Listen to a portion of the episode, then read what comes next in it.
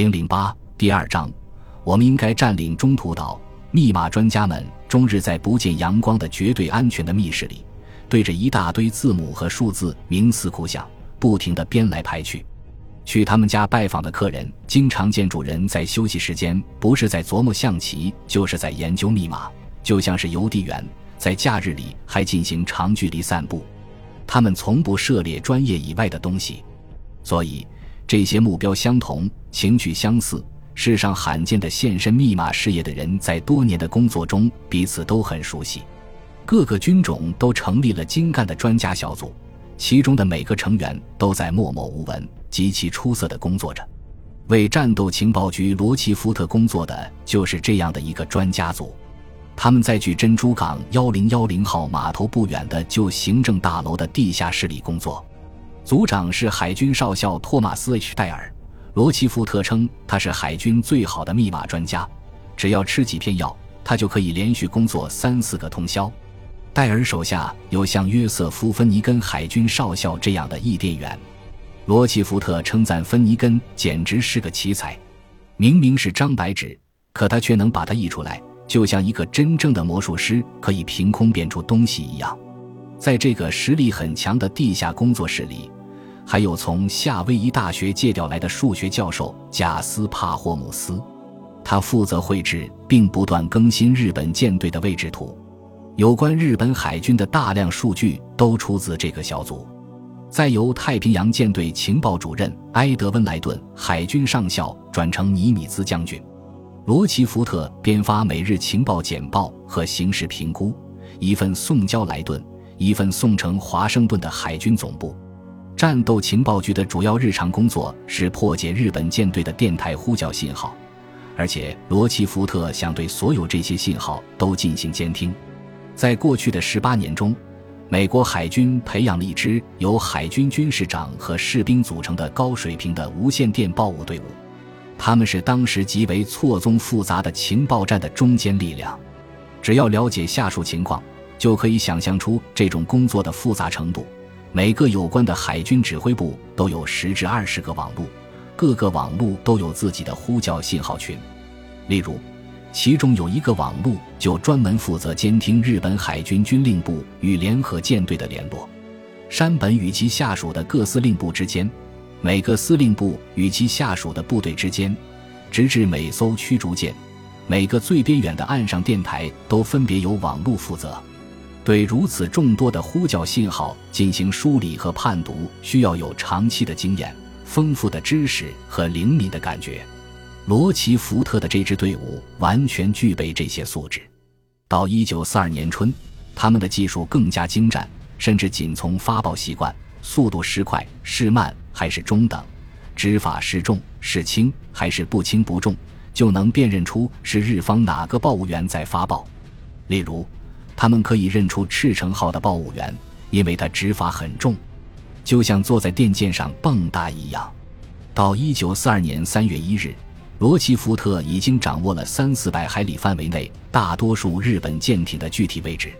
他通过每日情报简报让莱顿了解最新情况。如果有特别情况，他就亲自与莱顿联系，就像向布洛克海军少将报告一样。莱顿有时在罗奇福特的估计上加码。如果罗奇福特说有四艘日本航母，莱顿就报告说有六艘，这使罗奇福特很生气。但是莱顿这样做是从过去的惨痛教训中学来的。他知道作战军官们普遍认为情报人员总是喜欢大惊小怪。珍珠港事件发生前一天的中午，一位同桌进餐者的话在莱顿耳边响起。莱顿来了，又有星期六危机了吧？因此，罗奇福特估计有四艘日航空母舰在活动，莱顿就说有六艘。如果那些参谋减去情报中大约十三的水分，就与原来的数字相同了。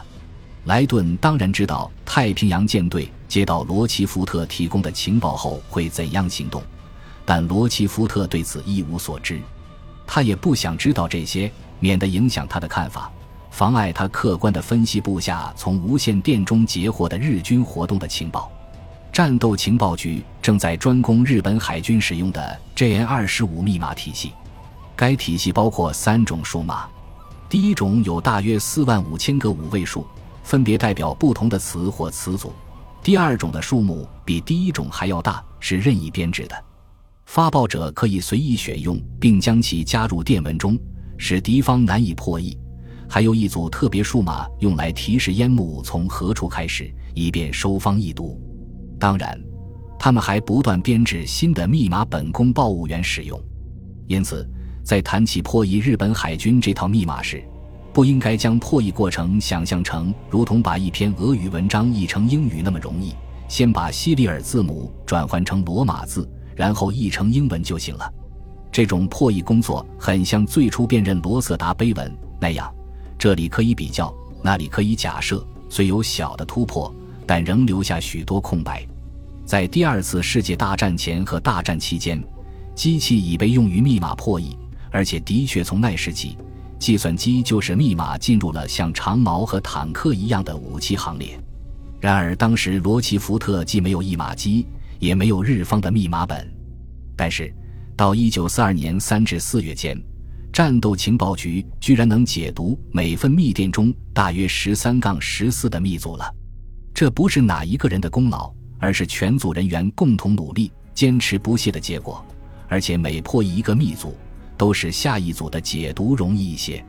他们把这些点滴成果放进所截获的电文中，再进行研究，以期得到一种有用的模式。战斗情报局还有一项宝贵财富。那就是罗奇福特的非凡记忆力，他能记得数日乃至数周前耳闻目睹的东西。罗奇福特承认自己不善于组织，我没有很好的建立资料档案，不过我把它们统统都记在脑子里了。尼米兹初到珍珠港时，对战斗情报局不很重视，十分怀疑它的存在价值。如果真听取得的情报真的那么管用？怎么会发生一九四一年十二月七日的袭击呢？莱顿后来向他解释说，如果日本人的无线电中涉及珍珠港，那他们肯定使用了美国人尚未破译的密码，而且南云部队始终保持着无线电静默。尼米兹被说服后，变得非常合作，非常体谅。罗奇福特也需要一些合作和体谅。因为华盛顿海军总部的某些机构对他们的工作仍然很不以为然，但是尼米兹是个有头脑的领导人，真正凭理智做事的人。他理解情报人员的心态，他逐渐意识到情报工作的价值，就坚决主张放手让罗奇福特去从事他那十分重要，即便很不合常规的活动。你应该告诉我们日军打算干什么。他对罗奇福特说：“我来判断这是好事还是坏事。”然后相机行驶。本集播放完毕，感谢您的收听，喜欢请订阅加关注，主页有更多精彩内容。